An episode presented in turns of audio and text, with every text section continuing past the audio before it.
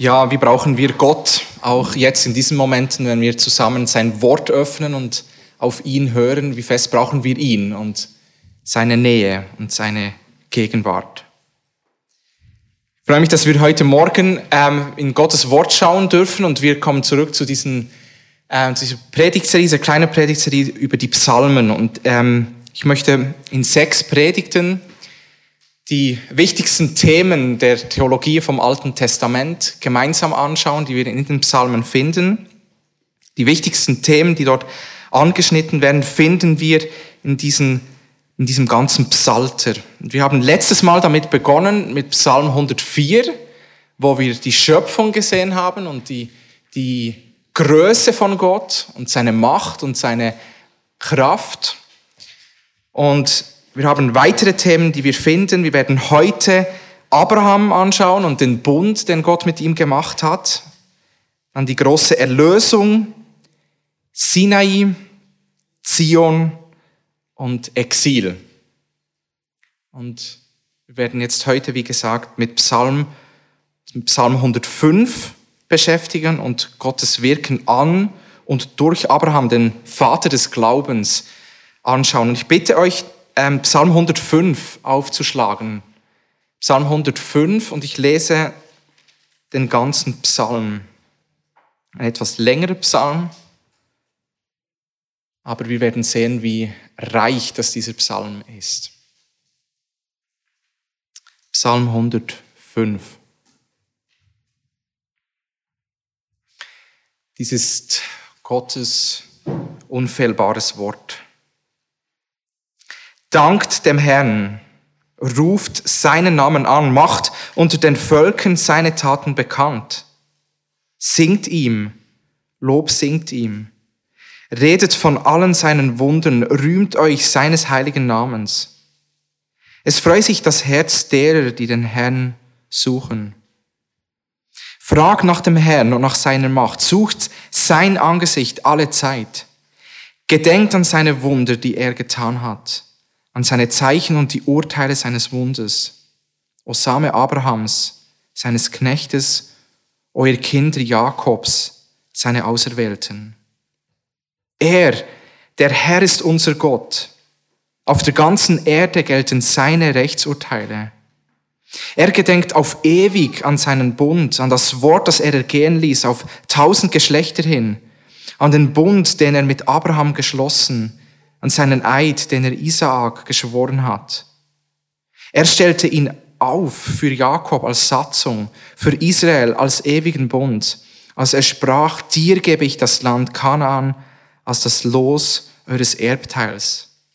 Als sie noch leicht zu zählen waren, nur wenige und Fremdlinge darin. Und sie zogen von einem Volk zum anderen und von einem Königreich zum anderen. Er ließ sie von keinem Menschen bedrücken und züchtigte Könige um ihretwillen. Tastet meinen Gesalbten nicht an und fügt meinen Propheten kein Leid zu. Und er rief eine Hungersnot herbei über das Land und zerschlug jede Stütze an Brot.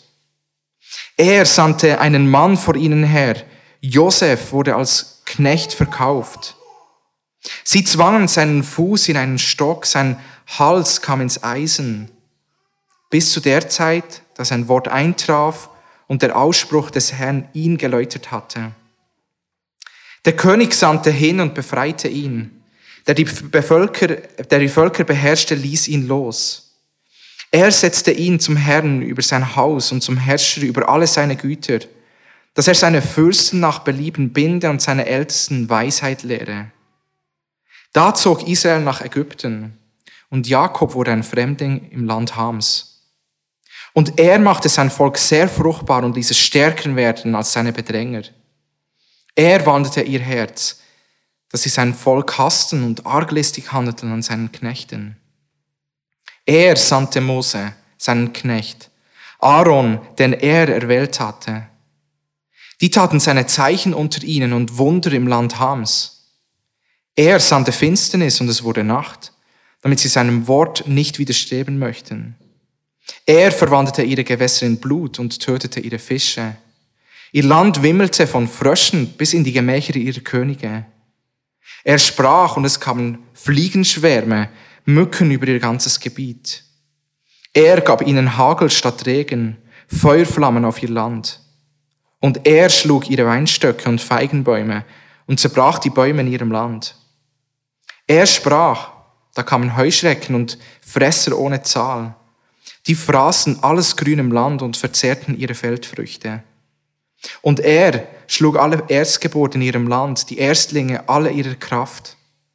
Aber Israel ließ er ausziehen mit Silber und Gold, und es war kein Strauchelnder unter ihren Stämmen. Ägypten war froh, dass sie gingen, denn Furcht vor ihnen war auf sie gefallen.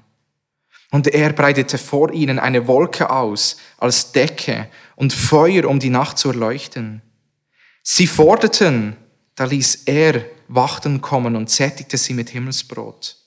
Er öffnete den Felsen, da floss Wasser heraus. Es floss als ein Strom in der Wüste. Denn er gedachte an sein heiliges Wort, an Abraham, seinen Knecht. Er ließ sein Volk ausziehen mit Freuden, mit Jubeln seine Auserwählten. Und er gab ihnen die Länder der Heiden. Und was die Völker sich mühsam erworben hatten, das nahmen sie in Besitz, damit sie seine Satzungen hielten und seine Lehren bewahrten. Halleluja. Ich möchte beten. Lieber Vater, wir danken dir für diesen Text, der nun vor uns liegt. Und wir bekennen, dass wir dich brauchen, Herr. Wir brauchen dich alle Zeit und wir brauchen dich jetzt. Und wir beten darum, dass du unsere Herzen öffnest, damit wir dein Wort hören, Herr. Schenk doch, dass dein Wort uns ermutigt und ermahnt, erquickt, Herr, dort, wo wir es brauchen. Und wir beten, Herr, dass du zu uns sprichst, zu unseren müden Herzen, Herr. Und wir beten all das in Jesu Namen. Amen. Ja, Treue ist ein großes Wort in unserer Zeit. Treue. Und wir brauchen dieses Wort in unserem Sprachgebrauch immer und immer wieder. Denkt an treue Rabatte. Ihr geht ins Migro einkaufen und mit jedem Cumulus-Punkt kommt ein Punkt mehr auf euer Konto und irgendeinmal bekommt ihr Rabatte über oder einen Gutschein. Andere Geschäfte offerieren dir ein Geschenk. Denkt an einen Döner. Jeder elfte Döner ist gratis. Man kann einer Organisation treu sein, über viele Jahre hinweg. Immer die gleiche Organisation mit Geld unterstützen. Wir können einer Marke treu sein. Denkt daran, wie die einen sagen, sie sind ein Mikrokind, die anderen ein Coop-Kind und die einen tragen nur Nike und die anderen nur Adidas. Oder wir können einem Ferienziel treu sein. Wir sind als Familie immer, jedes Jahr, zuerst ins Tessin und dann in die Toskana, immer an dem gleichen Ort. Und ratet mal, wo meine Eltern gerade jetzt in den Ferien sind.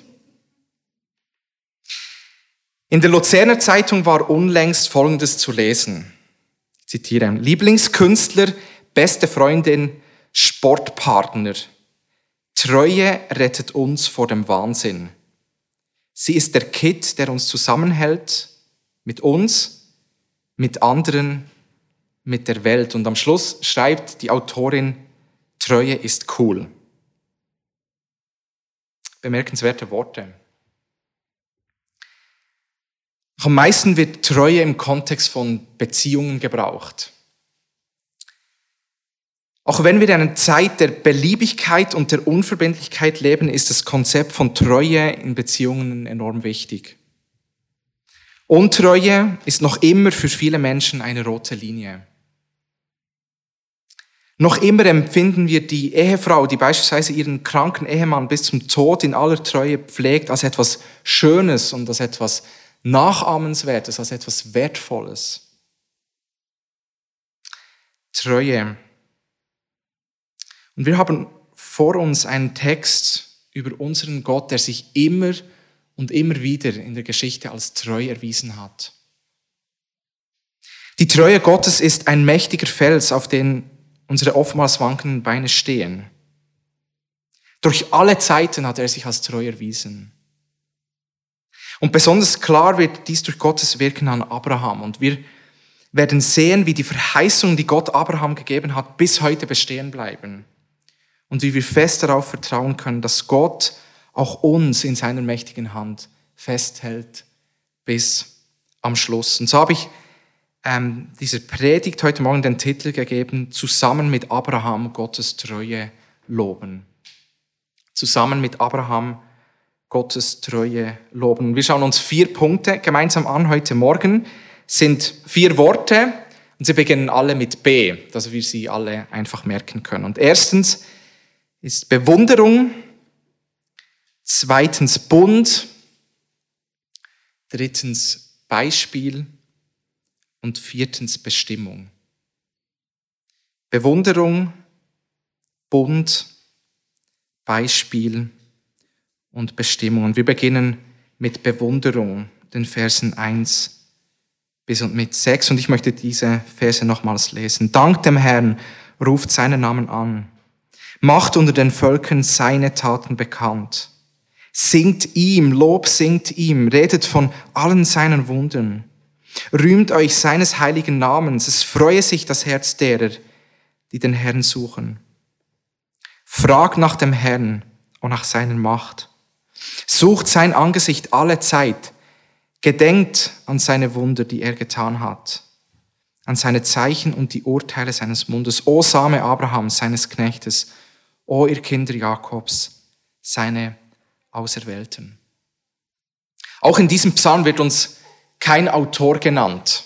Wir wissen nicht, wer es geschrieben hat, wer diesen Psalm geschrieben hat und auch zu ähm, welchen Zeiten oder zu welchen Umständen. Und es scheint Gott einfach nicht wichtig gewesen zu sein, wer diesen Psalm geschrieben hat und was die Umstände genau waren. Aber Psa der Psalm, er beginnt mit Worten des Lobes, der Anbetung. Und wenn wir diese Verse lesen, dann merken wir, wie dieser Autor ausbricht in schierer Bewunderung über diesen Gott und über seine Treue. Der Psalmist bringt uns zum Ziel unseres Lebens. Wir haben letzte Woche gesehen, was unser großes Problem ist als Menschen auf dieser Welt. Wir haben, wir haben gesehen in der Predigt letzte Woche, dass die Sünde unser großes Problem ist, dass wir getrennt sind von Gott und dass in Jesus und durch das, was er für uns am Kreuz getan hat, wir wieder Zugang haben zu ihm. Also unser großes Problem, das wurde am Kreuz geklärt und hier finden wir unser großes Ziel, für das Gott uns gemacht hat. Und der Westminster Katechismus sagt es folgendermaßen, er fragt diese Frage, was ist das höchste Ziel des Menschen? Und liefert gerade die Antwort, das höchste Ziel des Menschen ist, Gott zu verherrlichen und sich für immer an ihm zu erfreuen. Das ist das Ziel, für das Gott dich und mich gemacht hat und für das er uns auf diese Welt gesetzt hat. Gott zu verherrlichen, uns abzuwenden von uns selbst und unserer Verherrlichung und uns hinzuwenden zu diesem Schöpfer, der uns alle gemacht hat. Uns ihm hinzuwenden. Im Vers 6 lesen wir, dass der Same Abrahams, die Kinder Jakobs, die Auserwählten Gottes, ihn loben sollen. Und wir werden noch sehen, dass wir, die wir an Jesus glauben, Kinder Abrahams sind. Also dieser Psalm ist an alle die gerichtet, die Jesus als ihren Herrn bekennen und für ihn leben wollen. Wir wissen, dass Gott anzubeten nicht in unserer Natur liegt. Es ist nicht das Natürliche, dass der Mensch Gott anbietet. Denn unsere Trennung von Gott macht, dass wir keinen Gedanken an ihn verlieren. Und dass das sich auch nicht verändert, wenn er sich nicht uns zuerst offenbart und uns verändert. Wir sind darauf angewiesen, dass Gott in unser Leben eingreift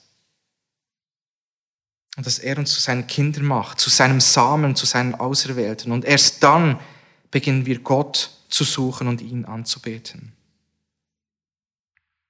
Und wenn wir erkennen, wie groß Gottes Güte und Treue in unserem Leben ist, dann können wir gar nicht anders, als in dieses Loblied mit einzustimmen, in, dieses, in diesen Lobdank für Gott. Und der Psalmist gibt uns verschiedene Anhaltspunkte. Er beginnt mit einem Dank. Der Psalm beginnt mit einer Aufforderung zu Dank. Dankt dem Herrn und ruft seinen Namen an. Danken. Danken ist ein Zeichen dafür, dass wir erkennen, dass alles, was wir haben, schlussendlich von ihm kommt. Wir unterstreichen mit unserem Dank Gott gegenüber, dass wir total von ihm abhängig sind. Das, was wir gerade gesungen haben, wir brauchen ihn alle Zeit. Wir kennen unsere völlige Abhängigkeit von ihm. Alles kommt von ihm und so können wir denn nicht anders, als ihm zu danken und seinen Namen anzurufen. Der Psalmist geht aber weiter. Er bleibt nicht dort stehen, sondern er sagt, wir sollen seinen Namen bekannt machen, seine Taten, seine Macht bekannt machen. Und unser Dank erfließt über in unser Zeugnis, in unser Bekenntnis.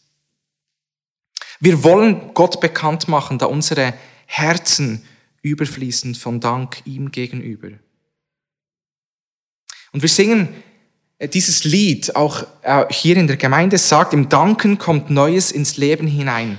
Ein Wünschen, das nie du gekannt, dass jeder wie du Gottes Kind möchte sein vom Vater zum Erben ernannt. Und ist es nicht so, wenn wir selber undankbar sind, dass wir auch schlechte Zeugen sind für Jesus? Wenn unsere Herzen undankbar sind, dann fällt es uns sehr, sehr schwer, über die Güte und auch die Treue von Gott zu sprechen. Aber wenn unsere Herzen erfüllt sind von diesem Dank, dann machen wir ihn bekannt. Unsere Worte müssen mit unserem Herzen übereinstimmen. Wie gesagt, wenn wir undankbar sind, dann fällt es uns schwierig, über die Güte Gottes zu sprechen. Und so ist es auch mit dem Zollbeamten gewesen, dem meine Freunde vor kurzem begegnet sind. Sie haben ihm gefragt, wie es ihm geht und seine Antwort mit steinerner Miene, auch nur ein kleines Anzeichen eines Lächelns, nie war ich glücklicher. Und seine Art und sein Gesicht und sein Gesichtsausdruck hat überhaupt nicht mit dem übereingestimmt, was er gesagt hat. Das ist genau das. Wenn wir erfüllt sind mit Dank, dann fließt es über. Wenn unsere Herzen kalt sind gegenüber Gott, dann fällt es uns so schwer, ihn bekannt zu machen. Wir sollen ihn bekannt machen. Wir sollen ihn aber auch loben, ihm singen, von seinen Wunden reden, ihm rühmen. Wenn wir an Gottes Treue und an seine Güte denken, dann loben und preisen wir ihn. Wir singen zu ihm, so wie es die Kirche seit vielen Jahrhunderten tut. Wir stimmen ein in diesen Lobgesang, der nicht verstummt. Selbst unter großer Verfolgung entstehen immer wieder neue Lieder, weil das Lob der Kinder Gottes zum Zufluchtsort wird für alle, die leiden. Und was geschieht dann? Es geschieht das, was wir im Vers 3 lesen. Es freue sich das Herz derer, die den Herrn suchen. Freude kommt in unserem Leben. Ich denke, wir mögen uns alle noch gut daran erinnern, an diese ersten Tage des Lockdowns vor etwas mehr als zwei Jahren. Und ich mag mich gut daran erinnern, wie ich in diesen Wochen kämpfte mit großer Undankbar Undankbarkeit und mit einer fehlenden Freude. Freude. Und ein guter Freund hat mir damals Folgendes gesagt. Anbetung wäre eine gute Lösung für dein Problem. Und das hat mich sehr getroffen, weil es eigentlich so simpel ist und doch so kraftvoll. Wenn wir uns abwenden von uns selbst und von unseren Umständen und uns hinwenden zu ihm, wenn wir ihm danken, wenn wir ihn anbeten, dann kommt Freude in unser Leben hinein. Und es ist diese Verheißung, dass alle, die ihn suchen, sich freuen werden in ihm. Und hier finden wir ein weiterer Aspekt dieser Bewunderung vom Psalmisten, dass er aktiv nach dem Herrn fragt, ihn sucht, an ihn gedenkt. Ein Prinzip im Leben sagt, dass nur wer fragt, auch Antworten bekommt. Und bei Gott ist es so ähnlich. Wir müssen fragen. Ja, es gibt Dinge, die Gott in seinem ewigen Ratschluss verborgen hat, die er uns nie offenbaren wird. Aber das, was er uns offenbart hat in seinem Wort, das haben wir. Und wir dürfen fragen. Und je besser, dass wir ihn kennenlernen, je tiefer, dass unsere Erkenntnis von ihm wird, umso größer wird unsere Anbetung, umso größer wird unsere Bewunderung ihm gegenüber. Meine Frage, die mich bewegt hat und die ich auch gerne dich stellen würde heute Morgen, bewunderst du ihn noch? Bewunderst du ihn für das, was er ist und für das, was er tut? Zweitens, Bund. Verse 7 bis und mit 11. Dieser Abschnitt beginnt mit Vers 7. Er, der Herr, ist unser Gott. Auf der ganzen Erde gelten seine Rechtsurteile. In diesen Versen 7 bis 11 ist von einem Bund die Rede. Von einem Bund. Und es ist die grundlegendste Art, wie Gott mit seinen Leuten seine Beziehung ordnet. Bund. Und wir wollen uns einige Gedanken dazu machen. Was ist ein Bund? Und jetzt wird es etwas Technisches, aber ich verspreche euch, wenn ihr mit den Gedanken dabei bleibt, werdet ihr am Schluss sehr ermutigt werden, wenn wir merken, was dann ein Bund bedeutet für uns. Ein Bund ist eine Art Vertrag. Und trotzdem gibt es da einige Unterschiede zwischen einem Bund und einem Vertrag. Ein Bund ist wie ein Vertrag für beide Seiten verpflichtend und hat äh, verpflichtende Vereinbarungen. Ein Vertrag ist meistens eine Vereinbarung, wo beide Parteien auf Augenhöhe involviert sind. Und dies ist beim Bund nicht der Fall. Beim Bund gibt es eine klare Hierarchie. Im, Im, Nahen Osten zu dieser Zeit wurden oftmals Verträge zwischen Lehnsherren oder Oberherren und den Vasallen, die im Dienst dieser Oberherren standen, geschlossen. Und wir merken, dass diese Parteien nicht auf Augenhöhe sind, sondern es gab eine klare Rangordnung. Es gab keine Verhandlungen, sondern der Oberherr gab die Bedingungen vor, die der Vasall zu akzeptieren hatte. Und ihr merkt, das widerspricht eigentlich allem, was wir unserem modernen westlichen Verständnis von Kompromissen und Vertragsverhandlungen kennen. Es war damals die Art, wie Verträge oder eben ein Bund geschlossen wurde zwischen zwei Parteien. Im 2. Mose 20, als Gott den Bund mit Mose schließt und seinem Volk die zehn Gebote gibt, beginnt Gott mit einer Präambel und er sagt dort, ich bin der Herr, dein Gott. Und wir sehen ganz deutlich, er ist der Oberherr und das Volk Israel, mit dem dieser Bund geschlossen wurde, sind die Vasallen.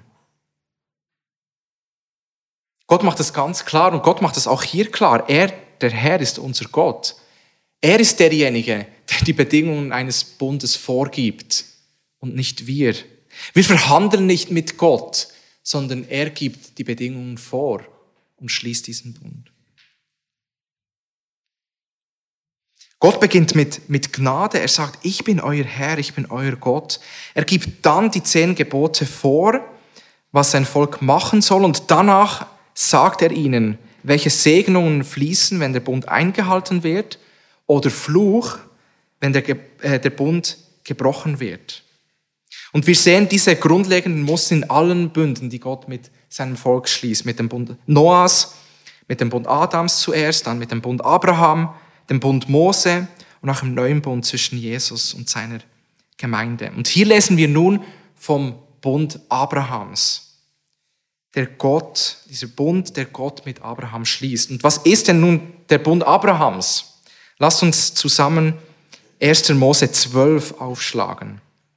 Und wir werden uns das näher gemeinsam anschauen. 1. Mose 12. Ich bitte euch dort aufzuschlagen, dass wir gemeinsam diese Worte lesen können. Und wir lesen drei Verse. Verse 1 bis und mit 3. 1. Mose 12.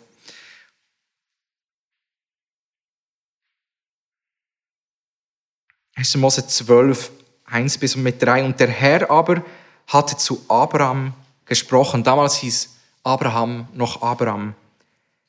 Geh hinaus aus deinem Land und aus deiner Verwandtschaft und aus dem Haus deines Vaters in das Land, das ich dir zeigen werde. Und ich will dich zu einem großen Volk machen und dich segnen und deinen Namen groß machen und du sollst ein Segen sein. Ich will segnen, die dich segnen und verfluchen, die dich verfluchen und in dir sollen gesegnet werden alle Geschlechter auf der Erde. Gott sagt, dass Abraham zu einem großen Volk werden soll. Er verspricht ihm Nachkommen, ein Land und viele Geschlechter auf Erden. Doch es gibt ein einziges Problem, beziehungsweise ein sehr großes Problem. Abraham hat keine Kinder und seine Frau und er sind beide schon alt und nicht mehr im fruchtbaren, in ihnen fruchtbaren Jahren. Wie soll Abraham zu einem Segen werden, wenn er keine Nachkommen hat? Wie soll das geschehen? Und wir lesen zwei Kapitel weiter vor dem Kapitel 15, wie Gott Abraham sagt und ihm verspricht und ihm verheißt, dass er einen Sohn haben wird. Gott verspricht es ihm, auch wenn es menschlich unmöglich erscheint, ich werde dir einen Sohn geben. Und Abraham glaubt, auch wenn es menschlich gesehen unmöglich erscheint, dass alles, was Gott sagt, auch geschehen wird. Er glaubt an Gottes Treue. Und wir kennen die Geschichte, wir wissen, wie sie weitergeht. Abraham wird ein Sohn gegeben und alles, was Gott verspricht, geschieht. Lasst mich zwei Dinge hier herausstreichen. Zwei Dinge sind enorm wichtig in diesen Versen oder in dieser Geschichte. Erstens, Gott rechnet Abraham seinen Glauben als Gerechtigkeit an. Sein Glaube als Gerechtigkeit. Es ist nicht seine sind nicht seine guten Werke oder seinen Gehorsam, die ihm angerechnet werden, sondern einzig und alleine, weil Abraham auf Gottes Verheißungen vertraut. Wir sind hier ganz am Anfang der Bibel. Mose oder die zehn Gebote gab es noch nicht. Das Gesetz gab es noch nicht. Und doch sehen wir schon, wie der Weg zum Vater, wie der Weg zu Gott ist. Und der Weg zu Gott ist immer Glaube und immer Glaube alleine. Wir können nur im Glauben vor ihm kommen. Und das Neue Testament sagt dann explizit, dass Abraham gerecht wurde vor Gott durch Glauben und durch Glauben alleine. Im ersten Buch der Bibel finden wir diesen Rettungsplan für die, verlorenen, für die verlorene Menschheit in Abraham. Erstens. Zweitens, normalerweise würde bei einem Bundesschluss ein Tier genommen werden, in zwei Teile geteilt, auf zwei Seiten aufgestellt und dann würden beide Parteien hindurchgehen. Wir haben das auch schon gehört in der Gemeinde. Beide würden hindurchgehen und beide würden eigentlich sagen, wer diesen Bund bricht, mit dem wird genau das passiert, was mit diesen Tieren passiert. Wer diesen Bund bricht, der muss sterben. Beide Seiten bekräftigen das, wenn sie durch diese beiden oder durch diese beiden Teile hindurchgehen würden von diesen Tieren. So ernsthaft nahmen es damals die Menschen mit ihren Versprechungen. Doch hier geschieht etwas anderes. 1. Mose 15, die Verse 17 und 18. Und es geschah, als die Sonne untergegangen und es finster geworden war, siehe, da war ein rauchender Glutofen und eine Feuerfackel, die zwischen den Stücken hindurchfuhr. Und an jedem Tag machte der Herr einen Bund mit Abraham. Abraham läuft nicht hindurch, sondern nur dieser rauchende Glutofen und diese Feuerfackel, die ein Symbol ist für Gott. Gott alleine geht hindurch. Gott alleine ist der, der diesen Bund schließt. Und er macht ihn nicht abhängig von deinem oder von meinem Gehorsam, sondern er macht ihn abhängig von ihm, von seiner Treue und von seinem Gehorsam. Und Gott sagt hier eigentlich nichts anderes. Dieser Bund hängt von mir ab und ich schwöre mit meinem eigenen Leben, dass die Verheißungen auch geschehen werden. Und Geschwister, das ist eine gute Nachricht für uns alle. Dieser Bund, der an Abraham gegeben wurde. Gott ist treu. Er erfüllt alle seine Verheißungen an Abraham. Das Volk, das aus Abraham entsteht, zieht wirklich in das verheißene Land und nimmt dieses Gebiet ein. Aber was noch viel wichtiger ist, aus den Nachkommen von Abraham wird Jesus Christus, der Messias, geboren.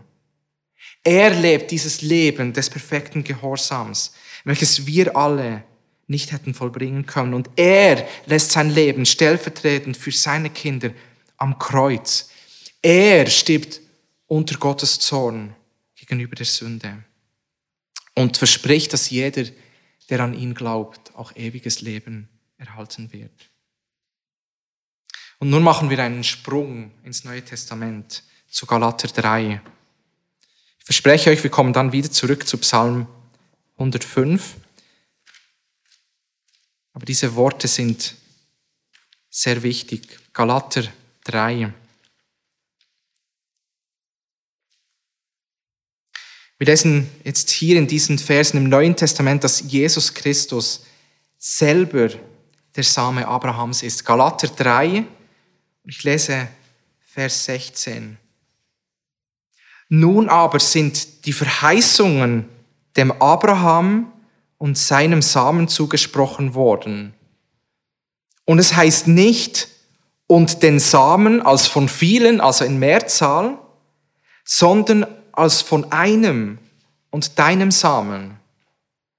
Und dieser ist Christus.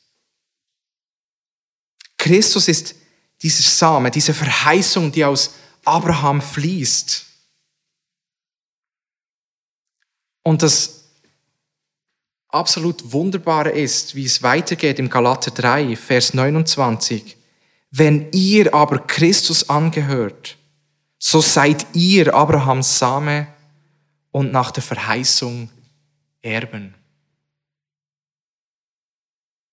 Galater 3,16, der Same Abrahams ist Christus. Und Galater 3,29, wenn wir im Glauben verbunden sind mit Jesus, wenn wir an ihm glauben, wenn er unser Herr ist, dann sind auch wir verbunden, sind auch wir Abrahams Samen. Wir kommen in den Genuss von all diesen Segnungen. Und was sind dann die, die Segnungen? Es sind nicht ein Land, sondern es ist Jesus selber. Jesus ist alles. Gott hält seine Versprechen ein. Er ist treu Abraham gegenüber gewesen und hat alles erfüllt, was er versprochen hat. Und er wird auch alles erfüllen, was noch aussteht. Das Auge des Glaubens sieht so viel mehr als das, was sichtbar ist. Gott hat Abraham versprochen, dass seine Nachkommen sein werden wie die Sterne am Himmel. Und wie muss Abraham, Abraham gestaunt haben, als er den Himmel betrachtet hat mit diesen unzählbaren Sterne und damals gab es noch nicht Smog, also das heißt, der Himmel war noch viel klarer, als es heute der Fall war. Noch viel mehr Sterne sichtbar. Und wie muss Abraham gestaunt haben, als er begonnen hat zu zählen, wie groß dann seine Nachkommen sein werden. Und hier kommt eine wunderbare Wahrheit.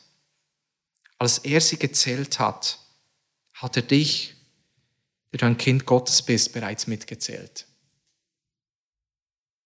Er hat dich mitgezählt. Kommen wir zurück zu Psalm 105. Um seinen Punkt zu untermauern von Gottes Treue und seiner Bundestreue besonders, bringt der Psalmist nun die Geschichte von Israel als Beispiel von Gottes Treue. Das bringt uns zum dritten Punkt. Beispiel. Das sind die Verse 12 bis und mit 43. Hier wird uns die bewegende Geschichte von Gottes Volk geschildert, wie es nach Ägypten gebracht wird, dort versklavt wurde und anscheinend durch Gottes Wirken befreit wird und in ein neues Land kommt. Wie sie äh, versorgt werden von Gott. Und wir sehen, wie Gottes Treue über allem strahlt. Und das Beispiel beginnt mit einer Hungersnot und wie er zuvor Josef nach Ägypten verschleppen ließ, um ihn als Retter für seine Familie vorzubereiten. Vers 16, und er rief eine Hungersnot herbei über das Land und er zerschlug jede Stütze an Brot. Hier sehen wir Gottes Umgang mit seinen Kindern. Er bringt Herausforderungen, Probleme, Anfechtungen, damit uns jede menschliche Stütze genommen wird. Und wenn jede, jede menschliche Stütze weg ist und weggefallen ist, so stützen wir uns auf die einzig wahre Hilfe, nämlich diesem Gott, der seine Kinder nie verlässt, der wirklich treu ist bis am Schluss. Allein die Geschichte von Josef ist vollen Gnadenerweisungen Gottes.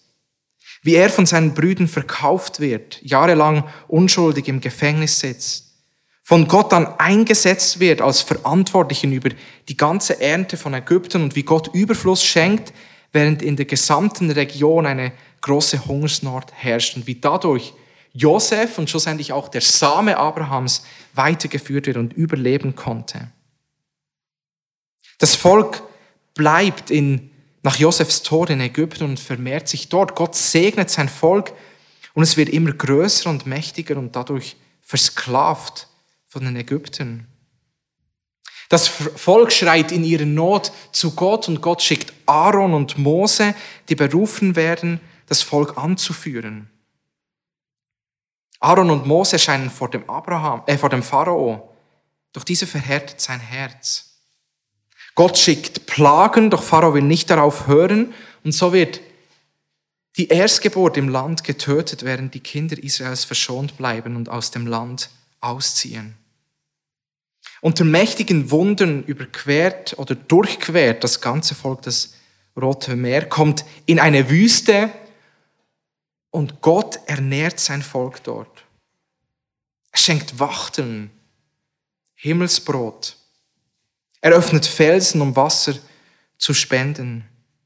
Gott schenkt ihnen das Land, das er versprochen hatte. Und wir sehen die Zusammenfassung in Vers 42, denn er gedachte an sein heiliges Wort, an Abraham, seinen Knecht. Gott erinnert sich an das und sagt, ich habe das geschworen und ich werde es ausführen. Er gedenkt an diesen Bund, den er gemacht hat und ist treu. Ich habe in diesem Abschnitt alle Personalpronomen er für Gott oder auch alle Herr für Gott als handelnden Gelb angestrichen. Und ihr könnt euch vorstellen, dass diese Farbe nun hervorsticht. In der deutschen Schlachterübersetzung sind es 23 Mal, wo Gott als Handelnder vorkommt. Und das unterstreicht, dass hinter allem die gnädige und gütige Hand Gottes steht. Und ich möchte dich fragen, wie viele Personalpronomen er findest du in deinem Leben? Der Psalmist macht hier eigentlich nichts anderes als das, was er in Vers 5 macht oder aufruft, gedenkt an seine Wunder, die er getan hat, an seine Zeichen und die Urteile seines Mundes. Er gedenkt daran, was Gott getan hat. Er gedenkt an das, was Gott gemacht hat und er zählt sie auf. Er nennt, was Gott getan hat. Er erinnert sich selbst daran, was Gott bereits alles vollbracht hat. Kennt ihr dieses alte Lied Count Your Blessings? Und Dort heißt es, zähle deine Segnungen, nennen sie eine nach dem anderen. Zähle deine Segnungen, siehe, was Gott getan hat. Zähle deine Segnungen, nennen sie eine nach den anderen. Zähle deine vielen Segnungen und sieh, was Gott getan hat. An diesem Beispiel von Israel, von Gottes Volk, erkennen wir Gottes Treue, die er Abraham geschworen hat. Der Psalmist sagt nichts anderes als, wenn er seine große Treue so sichtbar dem Volk Israel getan hat und gezeigt hat, der sie geschworen hat, auf ewig dem Abraham. Und wir jetzt Kinder Abrahams sind, wie wird es dann nicht auch vollbringen in unserem Leben? Wie wird er nicht auch weiterhin treu uns sein? In der Vergangenheit, in der Zukunft, in der, Verga äh, in der Gegenwart. Und das führt uns zum letzten Punkt, zu der Bestimmung. Bestimmung, Vers 45. Wir lesen dort, dass er all das vollbracht hat und die Treue Gottes gepriesen hat und groß gemacht hat, mit einem Ziel, mit einer Bestimmung, damit sie seine Satzungen hielten und seine Lehren bewahrten. Gottes Bundestreue hat ein bestimmtes Ziel. Gott hat eine Bestimmung, wenn er so gnädig ist und mit solch großer Treue an seinem Volk handelt, dass wir seine Satzungen halten und seine Lehren bewahren. Das ist unsere Bestimmung hier und jetzt. Gottes Rettung hat immer ein Ziel. Es hat immer zum Ziel, dass wir Gott anbeten, dass wir uns ihm erfreuen und dass wir im Wesen immer mehr seiner Heiligkeit entsprechen. Wir sind Gottes Brief, den die Menschen hier lesen. Unsere Leben sollen Gottes Charakter reflektieren, indem wir so leben, wie er es möchte. Unsere Anbetung muss sichtbar werden und soll sichtbar werden in unserem Reden und in unserem Handeln. Johannes 14, 15, liebt ihr mich, so werdet ihr meine Gebote halten. Liebe zu Gott, Anbetung, ihn zu verehren, geht einher mit dem Halten seiner Gebote. Seine große Liebe soll, auch uns zu Liebe ihm gegenüber motivieren und seine große Treue soll uns motivieren zu Treue ihm gegenüber. Das ist unsere Bestimmung. Gott zu lieben von ganzem Herzen, von ganzer Kraft, all dem, was wir sind und unseren Nächsten wie uns selbst. Aber wie schmerzlich müssen wir uns so oft vorstellen oder feststellen, dass wir auch diese Woche beides nicht gemacht haben, dass ich beides nicht gemacht habe. Wir haben Gott nicht so geliebt, wie wir es hätten tun sollen. Unsere Nächsten nicht so geliebt, wie wir es hätten tun, tun sollen. Es ist eine schmerzhafte Erkenntnis, die wir uns immer wieder eingestehen müssen. Zu oft reagieren wir auf Gottes Liebe und Treue nicht mit Liebe und Treue. Zu oft fallen wir, zu oft erkennen wir unsere sündhaften Neigungen, wenn wir ehrlich sind mit uns selbst. Doch Geschwister, Gott macht uns eines klar in diesem Psalm. Gott ist treu. Und wir können uns an Gottes Treue erinnern, so wie wir es lesen im 2. Timotheus, wenn wir untreu sind, so bleibt er doch treu, denn er kann sich selbst nicht verleugnen. Unsere Untreue wird Gottes Treue nie außer Kraft setzen. Gott war Abraham treu. Er war dem Volk Israel treu. Er hat seine Treue in Jesus Christus so unterstrichen wie niemals zuvor. Und er wird auch dir gegenüber treu bleiben. Vers 8. Er gedenkt auf ewig an seinen Bund. Auf ewig. Und so können wir heute Morgen zusammen mit Abraham einstimmen und diesen treuen Gott loben und preisen. Und nicht nur heute, nein, bis ans Ende unserer Tage. Möge Gott sein Wort an uns heute Morgen segnen. Amen. Lass uns beten. Herr, wir danken dir so fest, dass du treu bist zu uns. Dass du treu bist deinen Verheißungen gegenüber in Jesus Christus und diese Verheißungen, die weitergehen, die bis zu uns gehen, Herr. Herr, danke, dürfen wir ruhen in dem Wissen, dass du treu bist. Und Herr, wir beten darum, dass du uns auch treu machst, Herr. dass wir diese Bestimmung immer mehr erkennen, dass wir erfüllt sind von deiner Treue und dass es uns motiviert, dir gegenüber immer treuer zu werden, Herr. Herr, du siehst, wie wir das oftmals nicht sind und wir beten um Gnade, Herr. Bitte hilf. Hilf uns, Herr, dir treu zu sein mit unserem Leben, Herr. Vielen Dank, dass wir uns immer wieder daran erinnern dürfen, wie treu bist, du bist, Herr. Bis ans Ende. Und wir wollen deinen Namen heute Morgen preisen und dich groß machen. In Jesu Namen. Amen.